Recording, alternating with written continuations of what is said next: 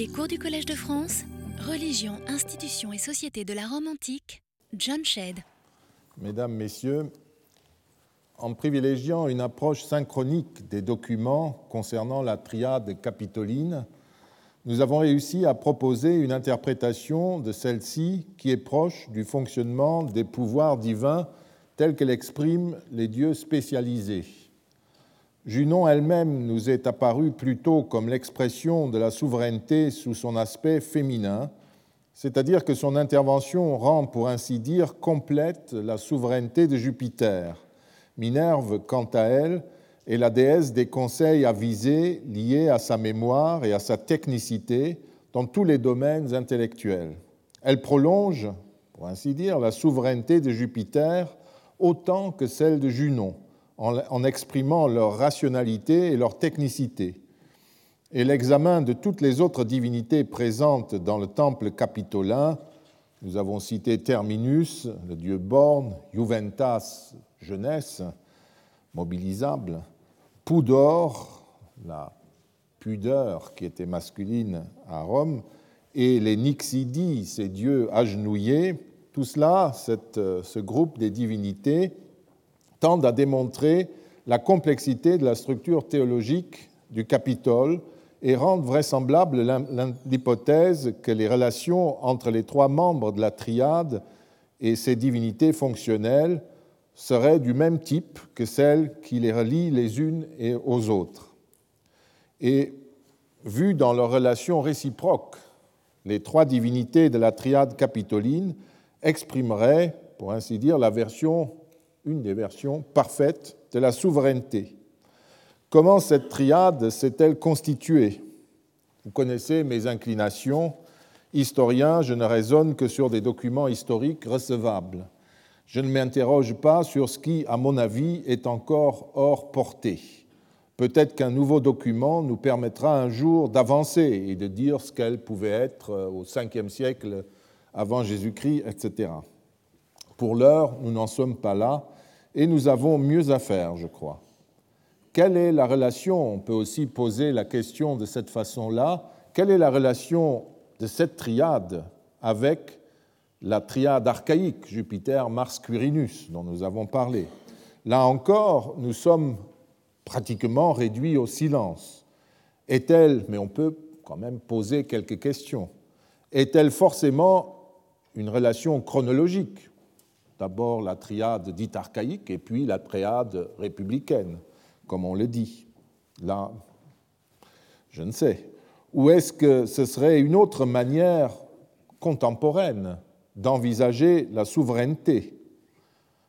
Je note que les trois flamines, Jupiter, Mars, Quirinus, nous avons vu les textes, montent au temple de Jupiter capitolin, devant la triade capitoline, pour sacrifier et manifester leur bonne entente, vous rappelez le rite, comme s'il s'agissait en fait du même temple, du même contexte que celui qui est implicite dans euh, l'association des trois flamines. Telle est aussi l'impression quand on raisonne sur les prescriptions rituelles imposées aux flamines de Jupiter. Et la référence n'est pas la triade archaïque, ou la triade capitoline, mais c'est le Capitole, le temple de Jupiter tel que vous le connaissez, qu'on le connaît à l'époque historique.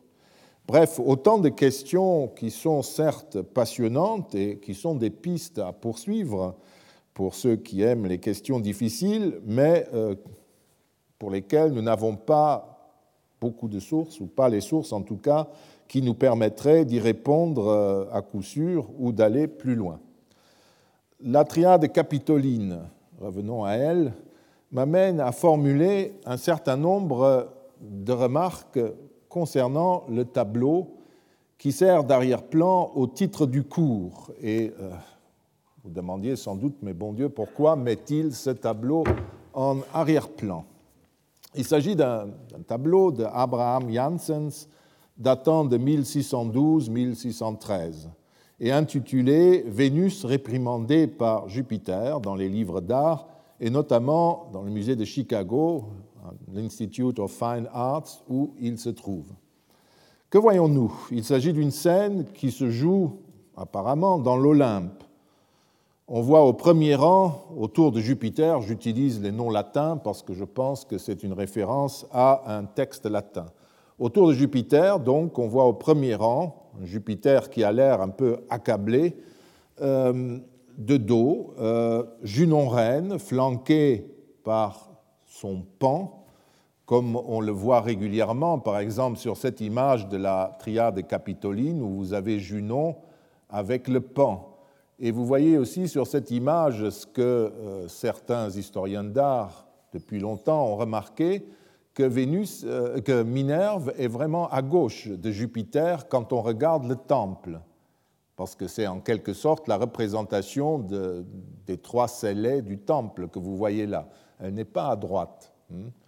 Euh, donc, elle se trouve à la main droite de Jupiter, ce qui est étrange pour euh, une divinité qui est mineure, si vous voulez, par rapport à Junon. Mais c'est, d'après ce que les iconologues nous disent, c'est ainsi qu'il faut s'imaginer aussi les trois scellés. Minerve, je vous l'avais dit, à gauche, vers l'ouest, euh, Junon à droite. Et vous voyez ce qui, m'amène à parler ça, les trois dieux ont les animaux euh, qui les accompagnent, le pan pour Junon, l'aigle pour Jupiter et la chouette pour Minerve. Donc revenons à euh, notre tableau. Euh, voilà. Donc vous avez euh, à gauche ici, vous avez Junon de dos avec son pan que vous devinez ici, n'est-ce pas? Et puis vous avez à droite de celle-ci Vénus, Jupiter avec son aigle, il n'y a pas de problème. Et puis vous avez ici Vénus qui est reconnaissable par l'amour qui s'agrippe à sa jambe, le Cupidon. Derrière Jupiter, nous sommes dans l'Olympe. Pourquoi Derrière Jupiter, vous voyez Minerve ici, casquée, très XVIIe siècle. Puis à l'arrière-plan, de gauche à droite, Mercure, qu'on reconnaît euh, avec son casque ailé.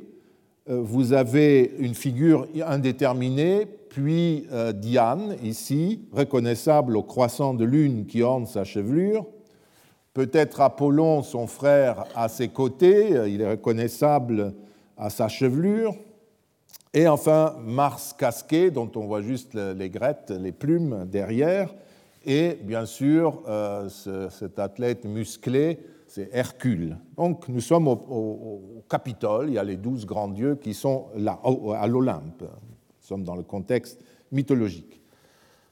Ce ne sont pas ces comparses-là qui m'intéressent, mais les trois ou quatre figures qui se trouvent au premier plan. D'abord la scène. Il est très facile d'attribuer un titre à cette scène. C'est Énéide 10.1, le livre des premiers vers, première centaine de vers du livre 10 de l'Énéide. Il s'agit du moment où tout bascule dans l'histoire des errances d'Énée et des Troyens. Ces derniers étaient soutenus par Vénus, mère d'Aînée, n'est-ce pas, et Jupiter, et bien entendu détestés par l'acariâtre Junon. Vénus s'inquiète des manigances perpétuelles de Junon, qui interfèrent dans la volonté de Jupiter en lançant toujours d'autres divinités et ennemis contre Aînée et les siens. Et après de nombreuses péripéties, Jupiter, qui commence à en avoir un peu assez, convoque une assemblée sur l'Olympe pour rappeler sa volonté et inviter les dieux à s'entendre, enfin. À ce moment-là, Vénus et Junon plaident chacune leur cause avant que le roi des dieux ne proclame une fois de plus sa décision qui est conforme, il rappelle, au destin. Le tableau de Janssens saisit le moment où Vénus et Junon parlent. Apparemment, ici, c'est Vénus qui a la parole, à en juger par la main portée dans un geste rhétorique euh, euh, vers Jupiter. Il s'agit, bien entendu, d'un tableau de l'époque baroque qui s'inspire de l'Énéide. Mais nous pouvons réfléchir sur ce tableau, car les peintres de cette époque étaient à ce point pénétrés de littérature classique, et je vous renvoie pour cela, si vous voulez lire quelque chose, à l'ouvrage de Svetlana Alpers sur Rubens qu'il n'est pas étonnant qu'un peintre évoque une scène aussi connue que le début du livre 10 de l'Énéide. Ce tableau choisit donc une fameuse scène pour représenter un débat qui se déroule entre les dieux. Dans le cadre de notre enquête, c'est l'occasion de nous interroger sur les relations qu'entretiennent les trois personnes de la triade capitoline et une quatrième, Vénus. Je n'ignore pas que nous sommes ici dans la théologie mythologique et en outre dans l'imitation homérique, hein, parce que tout cela se trouve déjà dans Homère, sous une autre forme. Malgré cela, il n'est pas impossible, malgré ces, contextes mythologiques, d'en tirer quelque chose pour notre questionnement, à condition, bien entendu, de respecter les règles du genre et de laisser au poète sa liberté créatrice. Sur le tableau que vous avez, vous avez ensemble, dans le coin gauche et à l'avant-plan, la triade du Capitole. Mais conformément au récit, Minerve est relativement effacée. C'est aussi le cas dans l'Énéide, que j'ai relu pour voir comment était présentée la triade dans, ce grand, dans cette grande épopée, secouée, douze livres, par la haine de Junon, par la frustration de Minerve et les colères successives du maître de maison, Jupiter. Sur le tableau, vous avez donc euh, ces trois acteurs euh, ensemble, avec deux personnes au premier plan, et euh, la troisième, bon, Jupiter au centre, et la troisième, Minerve, un peu effacée. Junon est très présente dans cette affaire, de même que Jupiter et Vénus. Minerve est quelquefois évoquée, mais comme Pallas ou comme patronne des techniques, comme celle qui défend les Troyens et comme patronne des techniques. Rien de plus. Abraham Janssens, en revanche, lui donne une présence tout à fait conforme à ce que j'ai développé dans mon analyse des textes littéraires euh, sur le mode d'action de Minerve, parce que si vous regardez bien, n'avez-vous pas l'impression qu'elle se penche vers Jupiter, tiraillé entre Junon et Vénus, pour lui insuffler un bon conseil? Elle est là en conseillère, comme nos inscriptions antiques l'ont fait je ne sais pas si Janssens ou ses sources euh, avaient attiré l'attention sur ce rôle de Minerve, c'est possible, mais je n'en sais rien. Mais il a le pinceau assez heureux. Junon et Vénus alors. Junon, acquise aux Grecs et encore offusquée du choix de Paris aux origines de toute cette affaire, à la veille de la guerre de Troie, poursuit et naît de sa haine et de sa colère. En tant que reine des dieux, elle n'intervient pas directement dans le conflit, mais du moins dans l'Énéide, elle lance sans cesse d'autres divinités qu'elle excite contre Énée, contre les Troyens. Dans un cas, au début du livre 4, quand Énée a débarqué sur la côte libyenne et demande de l'hospitalité de Didon, reine de Carthage, Junon utilise les pouvoirs de Vénus pour, arracher la reine, pour attacher la reine à Énée. Vénus, quant à elle, envoie parfois Cupidon, comme c'est le cas dans, dans la scène carthaginoise, mais elle discute surtout avec Jupiter.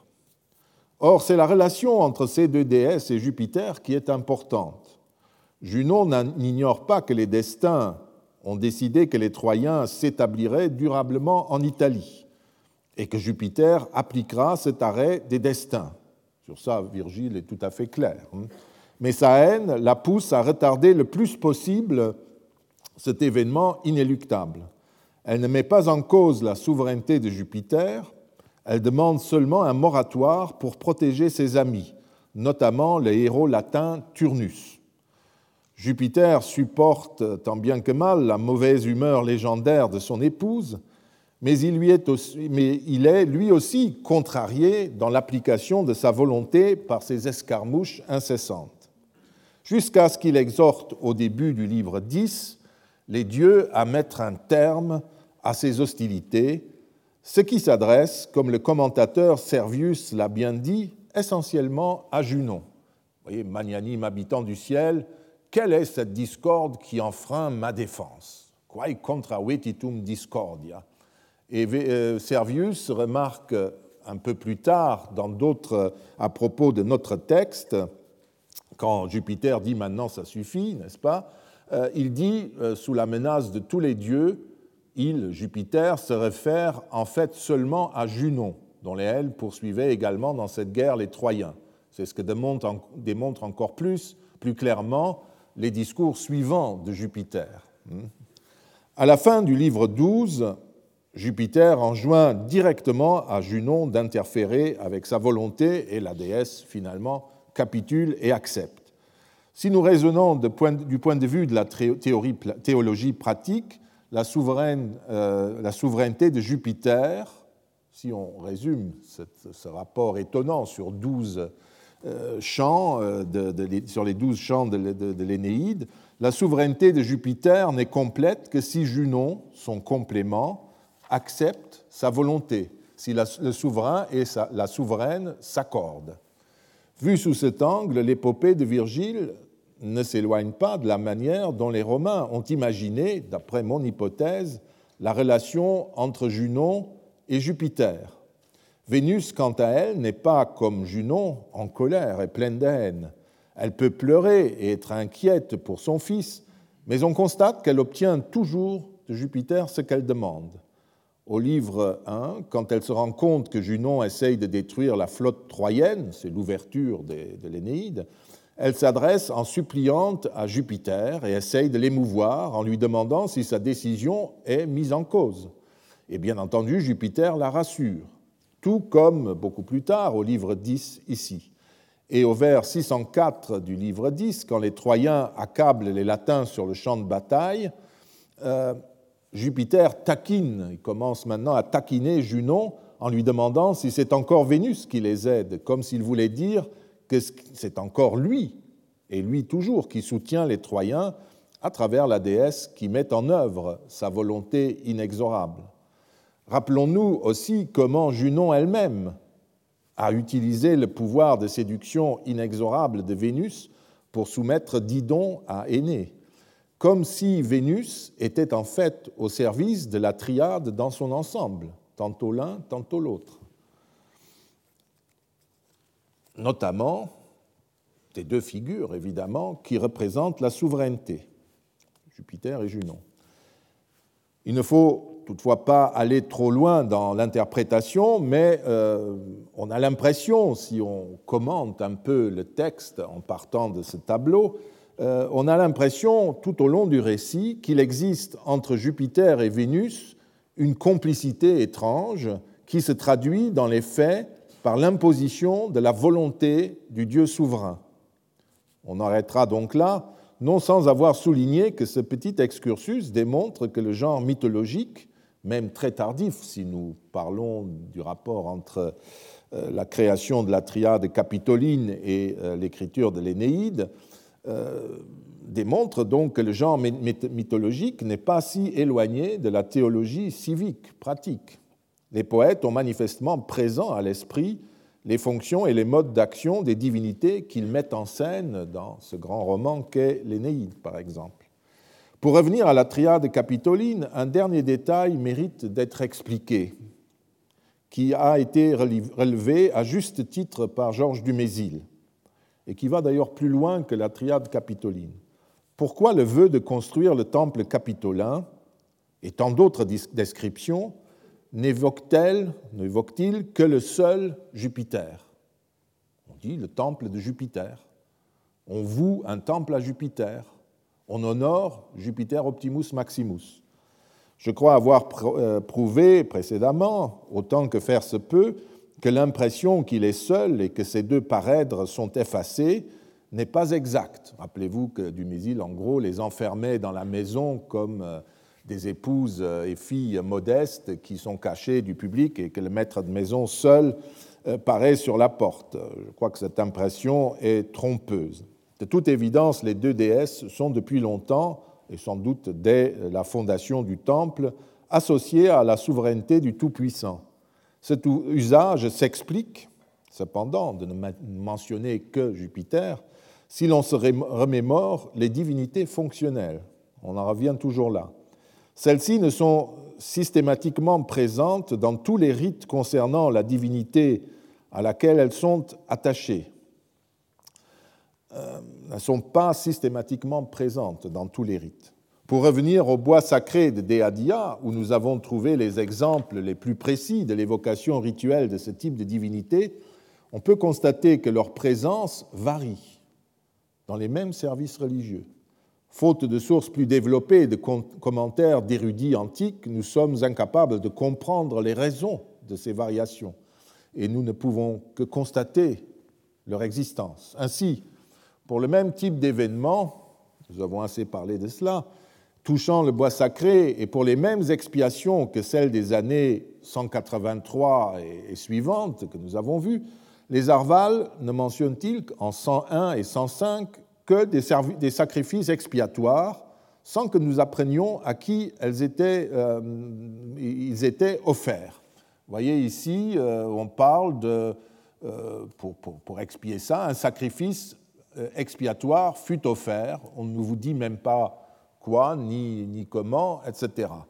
Et en 101, euh, vous avez la même chose, vous avez deux sacrifices, l'importation, l'exportation du fer donne lieu à une expiation, et on dit simplement qu'on fait un sacrifice avec des, truies et des agnelles, c'est sans doute des porcae, et à la fin on dit même porca et agna, une truie et une agnelle.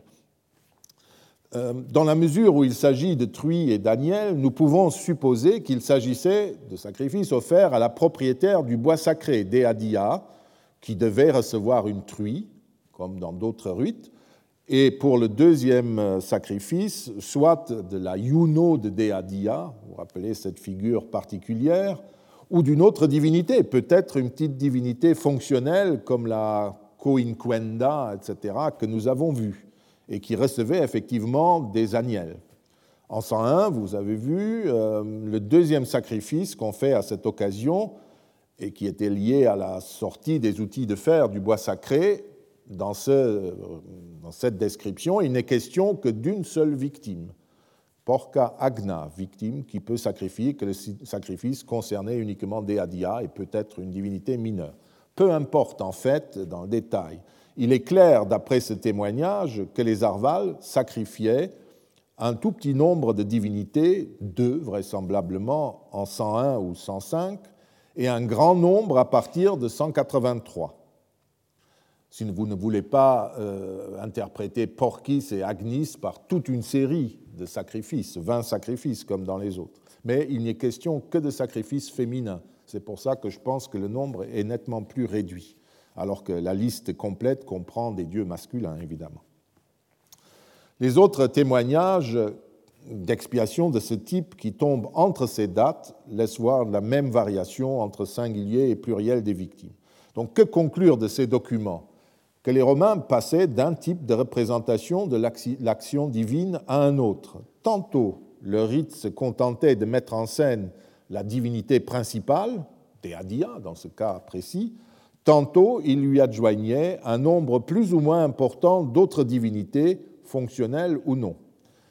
Il s'agit manifestement là des règles mêmes du polythéisme dont se moquait Augustin, mais que nous ne comprenons pas entièrement faute de sources claires. Augustin ironise sur cette décomposition presque à l'infini qui est ainsi faite de la compétence d'une divinité, mais sans nous en donner les raisons pour euh, aller jusqu'au bout. J'ai expliqué cette tendance par la manière typique qu'avaient les anciens d'envisager l'action, une manière qui traduisait une sorte d'incapacité euh, à envisager un acteur unique et un concept unifié de la notion d'acte. C'est une question philosophique ou psychologique. Le cas des Arvals, par exemple, ou celui de Jupiter Optimus Maximus, montre qu'il serait plus exact de considérer que les théologiens romains oscillait entre la figure de l'agent unique et celui du chef chef de file. Peut-être la divinité principale cachait-elle toujours une série potentielle d'assistants, comme un magistrat qui exerce seul le pouvoir, César fit faire un pont, vous rappelez votre grammaire latine, tout en étant entouré d'une multitude d'aides que l'on ne nomme pas, ou très rarement. C'est par exemple le cas à l'époque augustéenne de la triade du Palatin dont nous parlerons, Apollon, Diane et Latone, trois divinités, qui est généralement, triade, qui est généralement désignée sous le nom d'Apollon. C'est le temple d'Apollon Palatin, point.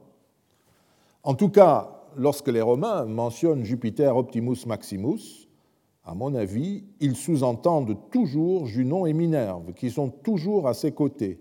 Et dans le système de la triade capitoline, les deux déesses traduisent deux aspects centraux du pouvoir de Jupiter, sa complétude et sa rationalité. Ce ne sont pas les seules divinités qui assistaient le Très-Haut, mais contrairement aux autres, elles font partie de sa personne en quelque sorte. On peut même supposer que c'est Jupiter et Junon qui constituent l'élément central du culte et que Minerve s'y ajoute au même titre que les autres divinités qui traduisent les divers aspects de la souveraineté de Jupiter, mais qui est plus permanente et plus proche, si vous voulez, des deux souverains que les autres. Indépendamment de leur présence dans le temple capitolin, Jupiter et Minerve possèdent aussi d'autres temples à Rome. À côté de leur participation à la triade, et tout comme Mars ou Quirinus, elles ont leurs propres fêtes et coutumes. Autrement dit, si mon interprétation est exacte, il apparaît que ces divinités peuvent se combiner en groupes variés indépendamment de leur présence dans des temples où ils sont seuls. Tantôt c'est une structure divine qui se constitue et qui traduit de façon permanente les principaux aspects d'une puissance divine, tantôt les divinités s'associent plus librement à une autre, ou même comme au Capitole à plusieurs autres, pour représenter à l'occasion tous les aspects possibles de cette puissance, ou tous les aspects historiques de la manifestation de cette puissance.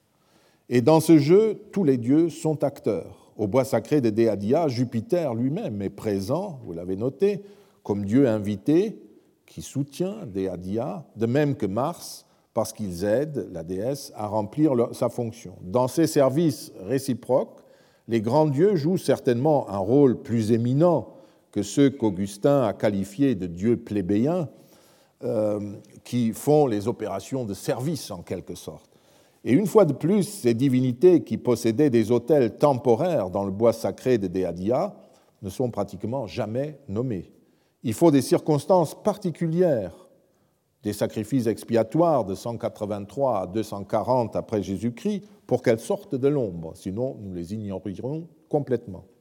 Auparavant, il n'est jamais question que d'une divinité, Deadia, qui elle-même, sans les inscriptions, ne serait pas connue non plus. Nous sommes généralement incapables de trouver par nous-mêmes ces structures divines.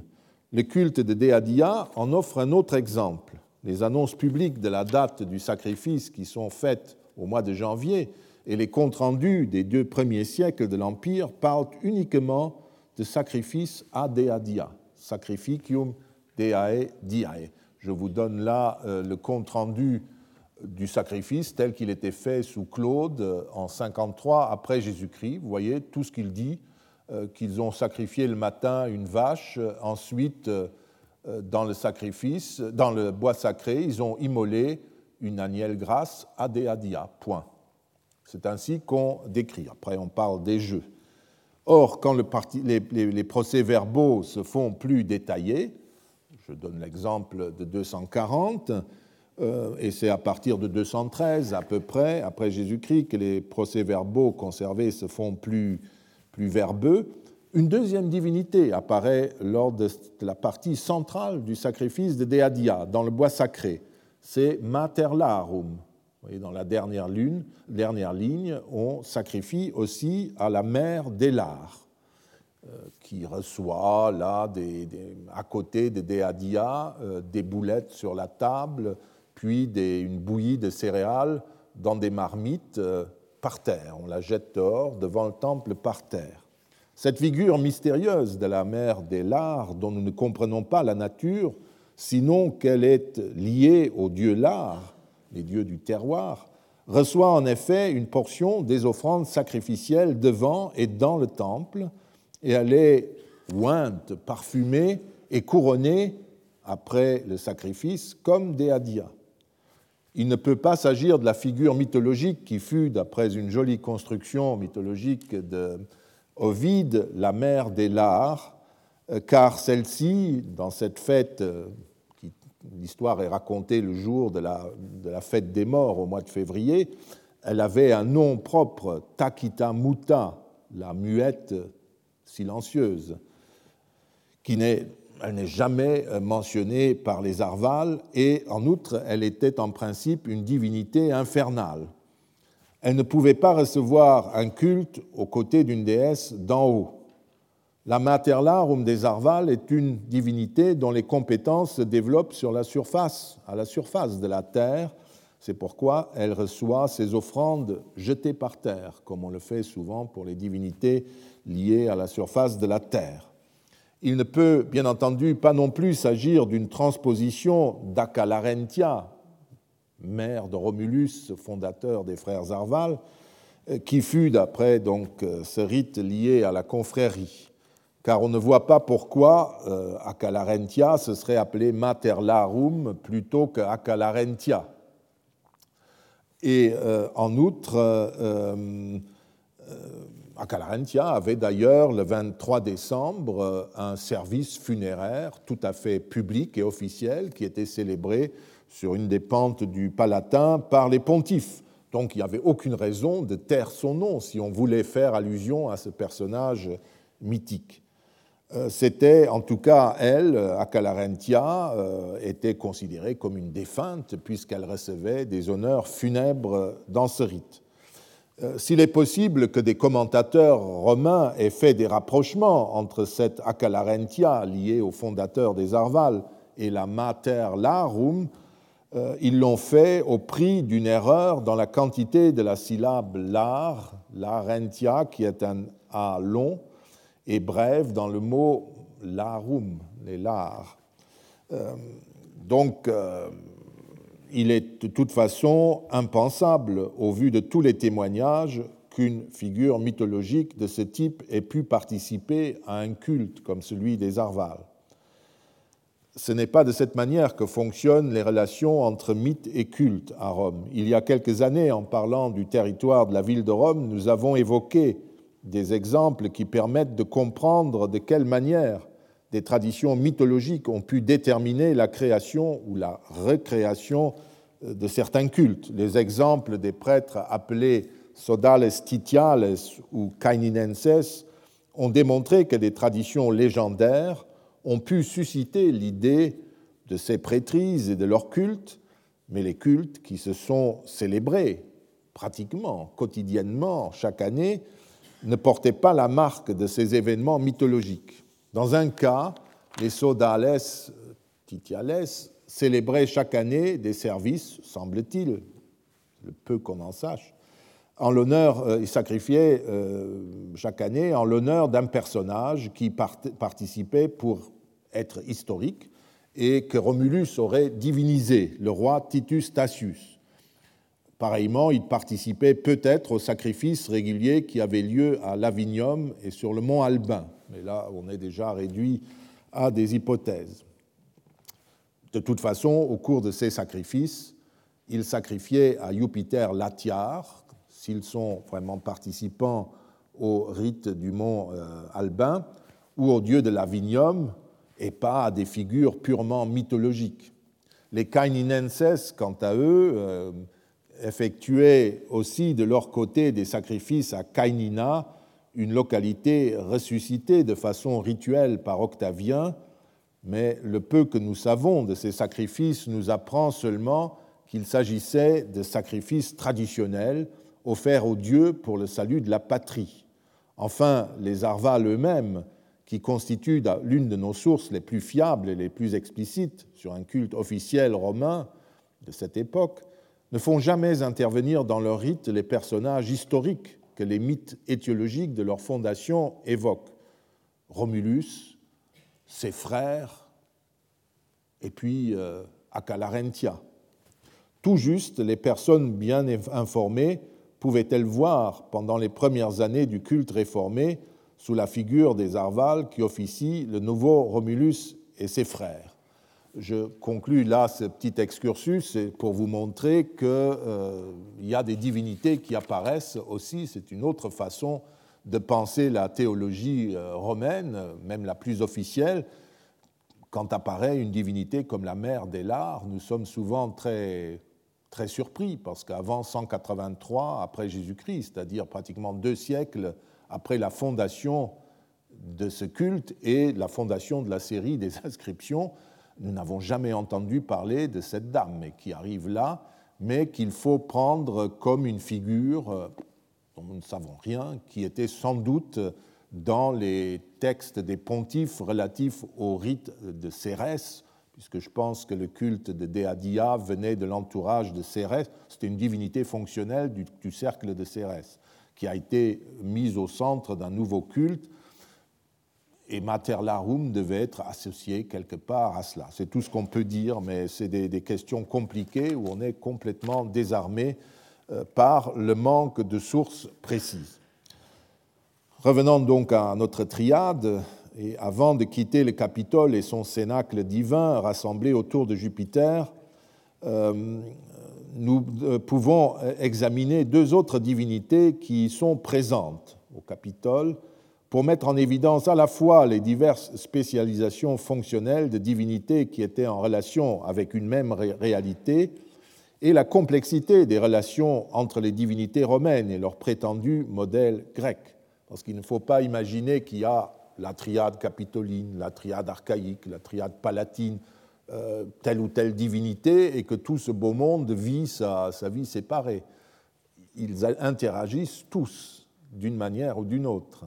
Et euh, c'est ça qui rend l'exercice amusant, si vous voulez, et un peu difficile, mais on peut toujours essayer. Je veux parler euh, d'une autre triade qui est celle de Dionysos, Liber Pater et Vénus. Enfin, ce n'est pas une triade, mais euh, ce sont trois divinités qu'il faut évoquer ici. C'est Dionysos et les deux autres. Nous avons déjà longuement parlé du mode d'action de Vénus et de ses liens avec Jupiter et même avec euh, les deux personnes de la triade capitoline. Nous avons vu aussi que Liber Pater possédait une statue au Capitole auprès de laquelle les garçons arrivés à l'âge de la majorité offraient leur premier sacrifice en public. Ces rites ont déjà été évoqués. Vissova refusait de reconnaître la dimension politique de ce dieu et de ses rites. Si l'on considère la figure de Jupiter liber ou libertas et la fonction du Dieu souverain qui ne saurait connaître une limite, on comprend les relations qui liaient les deux divinités et aussi la présence de Liber auprès du temple de Jupiter. La liberté est derrière tout cela. Le dieu possède néanmoins une personnalité plus précise.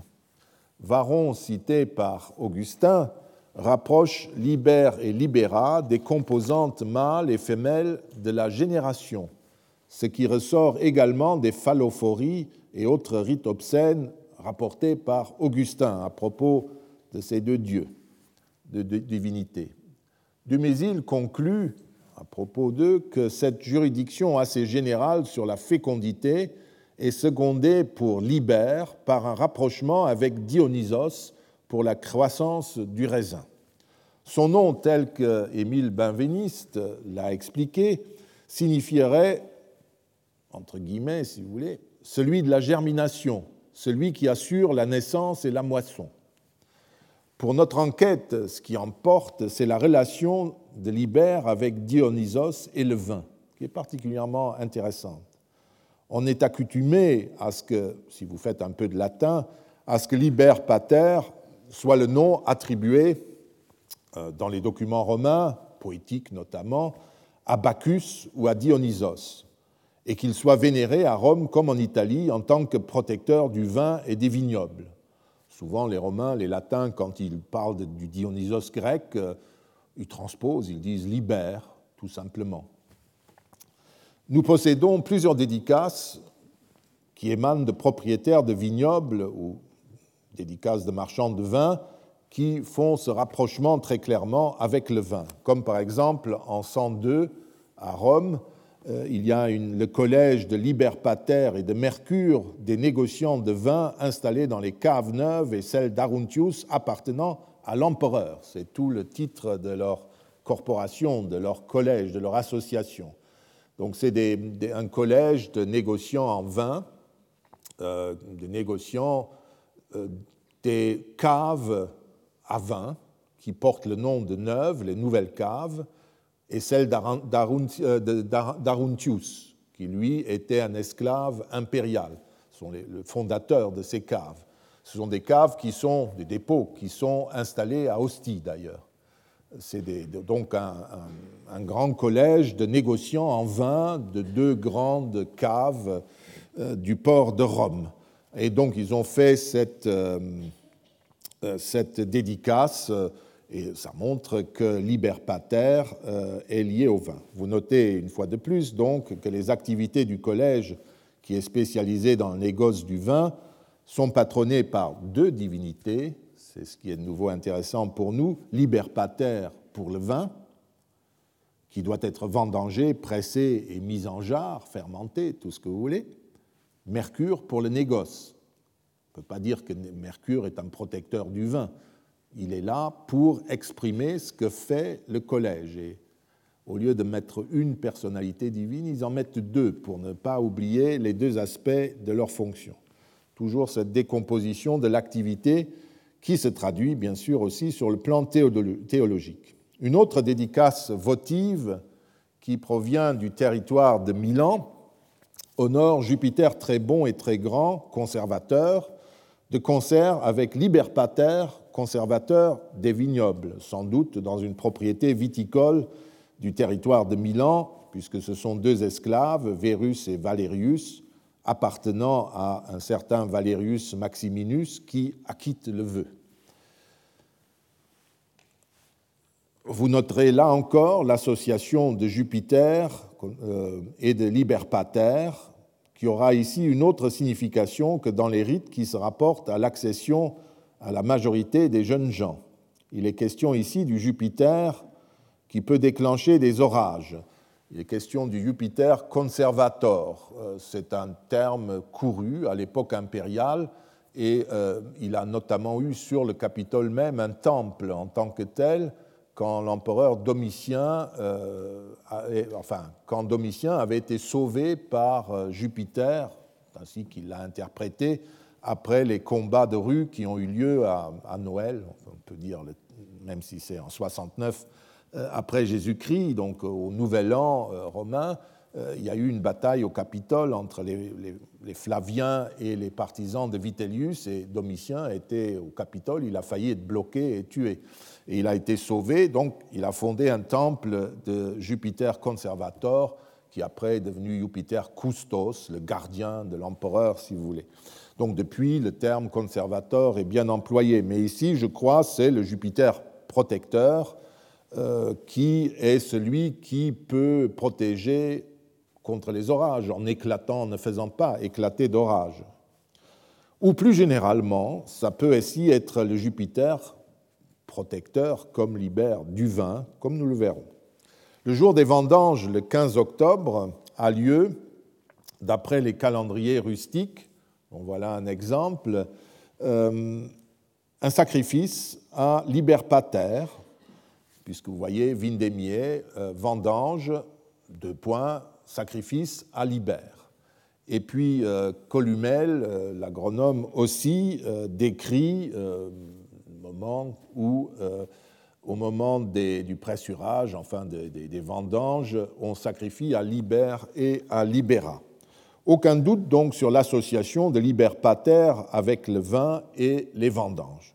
Toutefois, en dehors de, de traduction du nom de Dionysos dans des cultes dionysiaques à mystère tardifs comme la célèbre inscription de euh, Vetius Agorius Pretextatus, qui rappelle qu'il a été initié à Liber, c'est-à-dire à Dionysos, au rite mystérique de Dionysos, ou alors dans des textes poétiques. Donc en dehors de ces traductions du terme Dionysos par Liber, le dieu Liber ne possède pas les fonctions propres du dieu grec, même s'il partage certains des domaines qui sont les siens.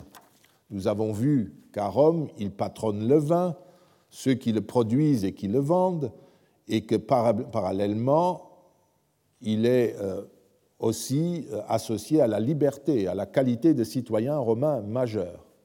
Pour être complet, et les inscriptions que nous avons vues le prouvent, il faut ajouter que Liber est aussi associé à Jupiter dans le contexte du vignoble, du commerce du vin et même de la fête des vendanges, du pressurage, etc ce qui le rapproche également de nouveau de Dionysos. Pour comprendre ce paradoxe de l'assimilation incomplète de Liber Pater à Dionysos, alors que ce dernier est tellement présent à Rome comme divinité grecque, il faut d'abord évoquer brièvement la figure de Dionysos, sinon on se perdra. Ce dieu grec intrigue depuis longtemps les chercheurs. Parmi une foule de travaux longs ou courts, je ne retiendrai que quelques titres.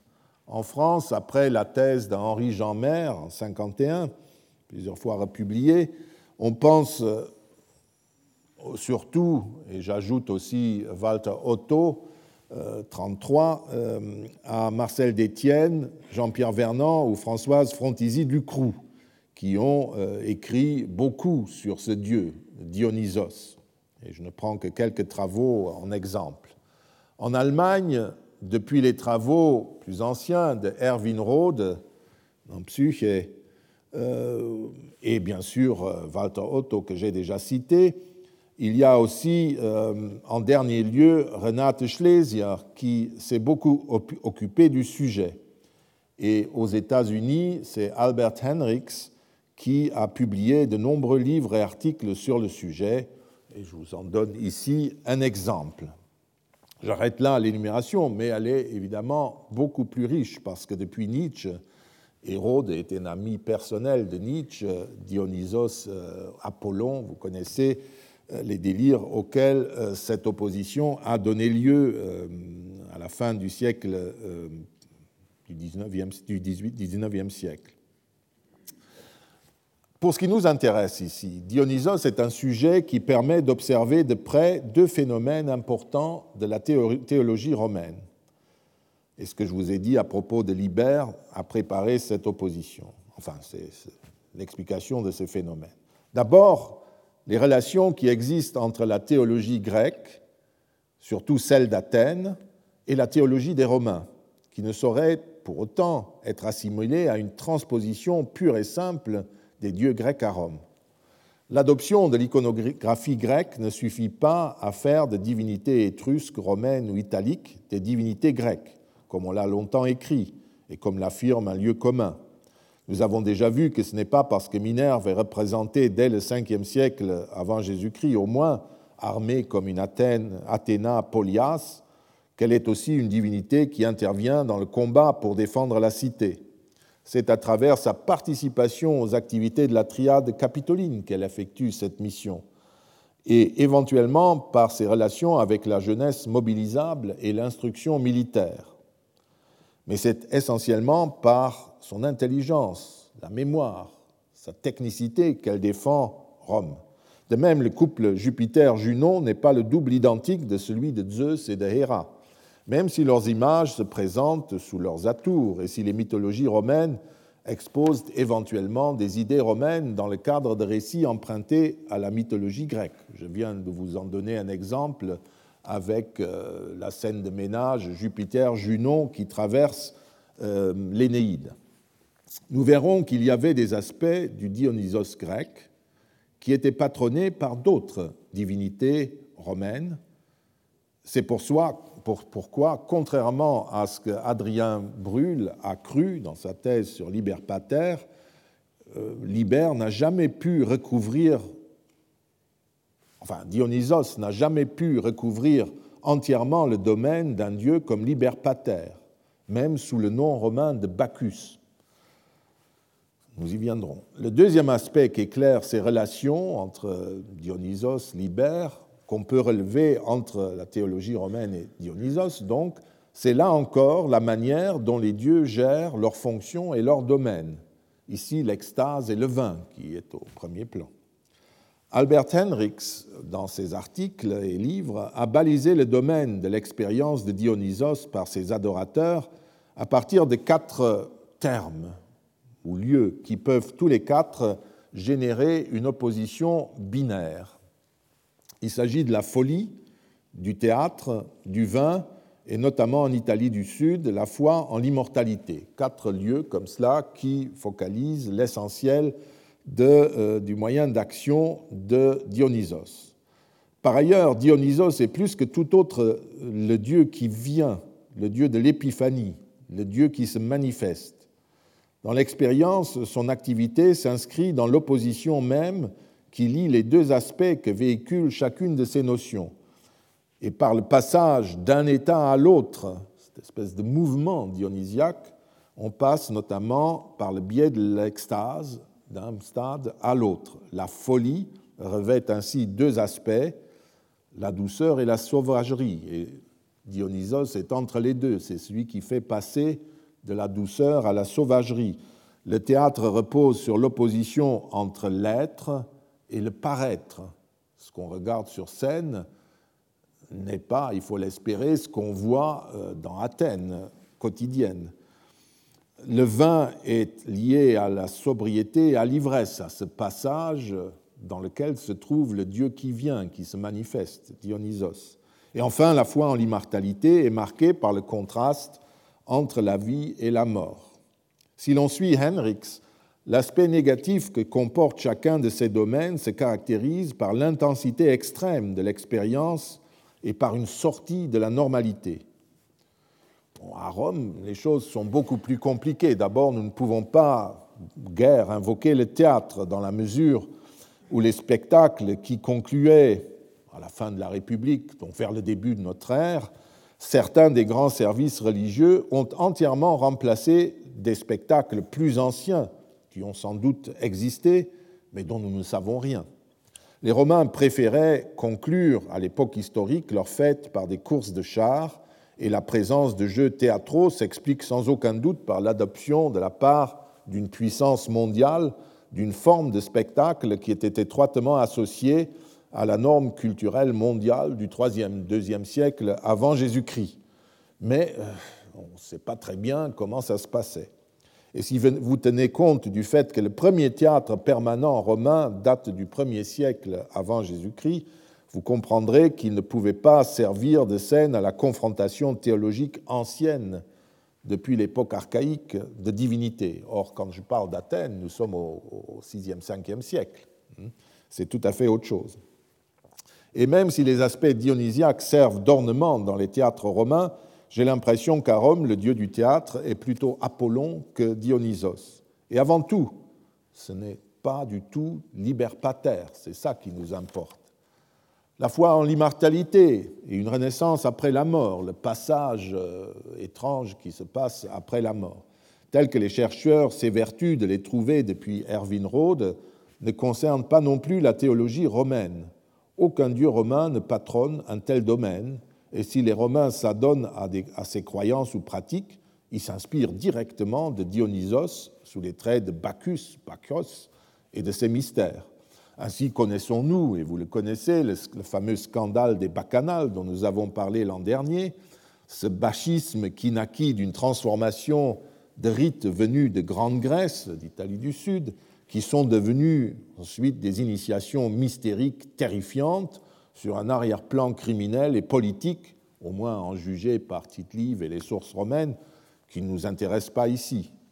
Si l'on suit Servius, alors euh, c'est la seule indication plus précise, César aurait été le premier à introduire euh, à Rome les rites dionysiaques.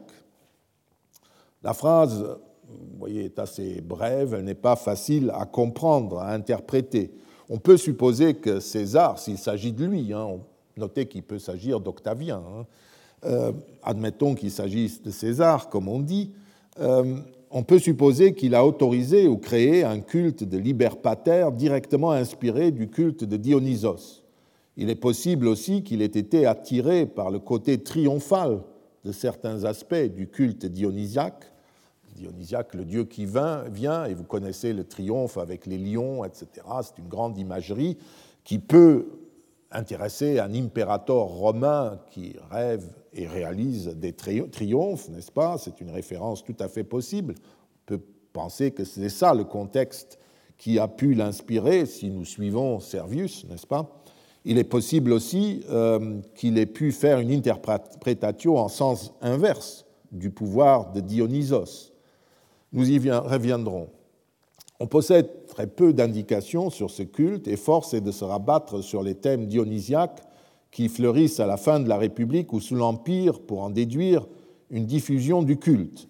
les célèbres fresques de la Villa des Mystères à Herculanum prouvent que les rites dionysiaques étaient connus au 1er siècle avant Jésus-Christ, du moins en Italie méridionale. Euh, nous avons aussi, et il faut le noter, dans certaines, les décors de certaines villas romaines de l'époque d'Octavien Auguste, nous avons un fleurissement de scènes dionysiaques, notamment sur les fresques de la villa de la Farnésine, que vous pouvez voir au Palazzo Massimo, place des Termes. Et il y a des thèmes dionysiaques qui peuvent être liés à ce même aspect euh, du dieu qui se manifeste dans son activité, qui triomphe, etc., lié à la famille impériale. C'est possible.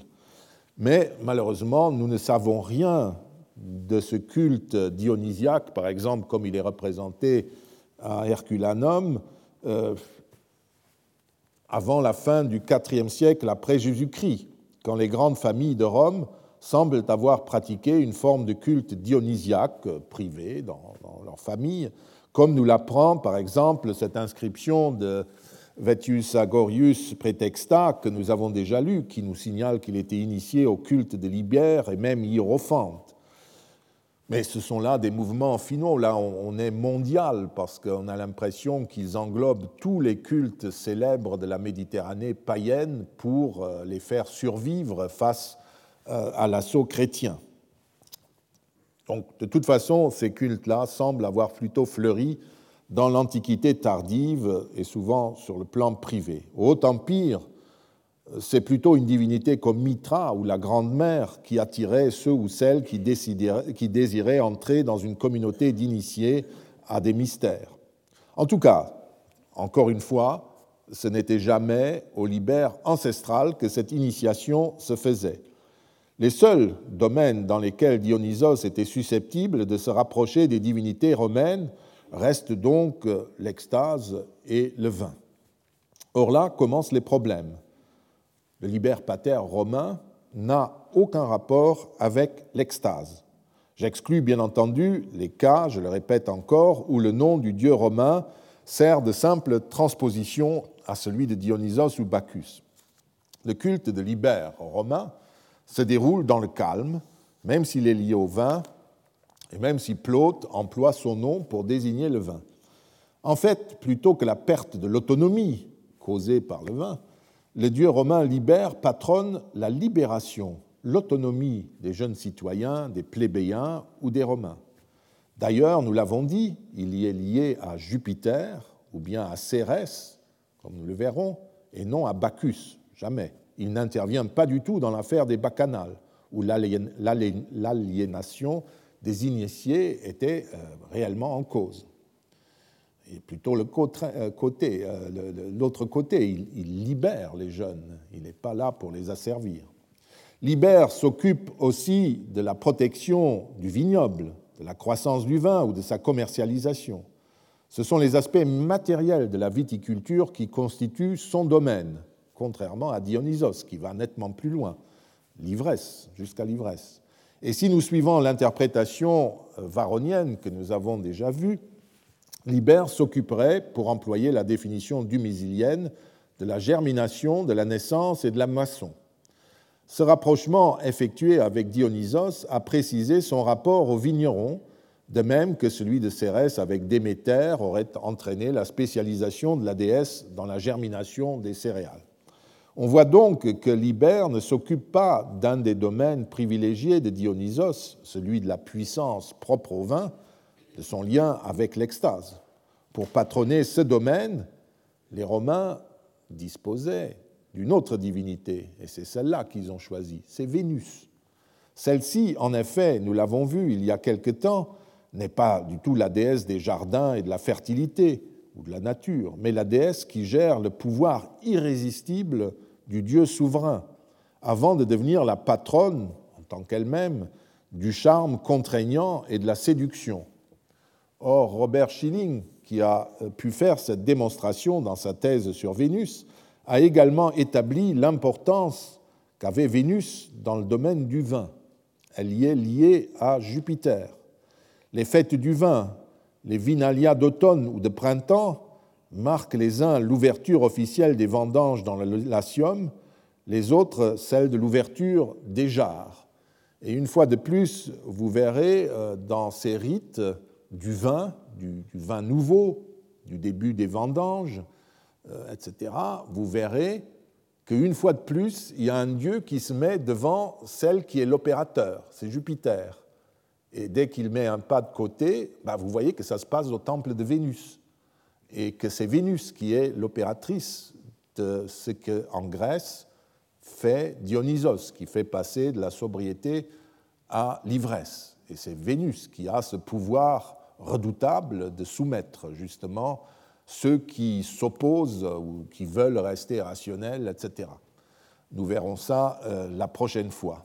Et donc pour l'instant, nous arrêtons là. Mais vous voyez, quand on met ensemble les dieux grecs et romains aussi, on peut voir très bien qu'il y a une influence, puisque euh, la mythologie, l'image grecque, la culture grecque, au IIIe siècle avant notre ère, est le standard mondial. C'est la culture universitaire euh, euh, qui l'emporte sur tout. Et donc les Romains doivent parler comme ça, s'ils veulent parler de façon globale.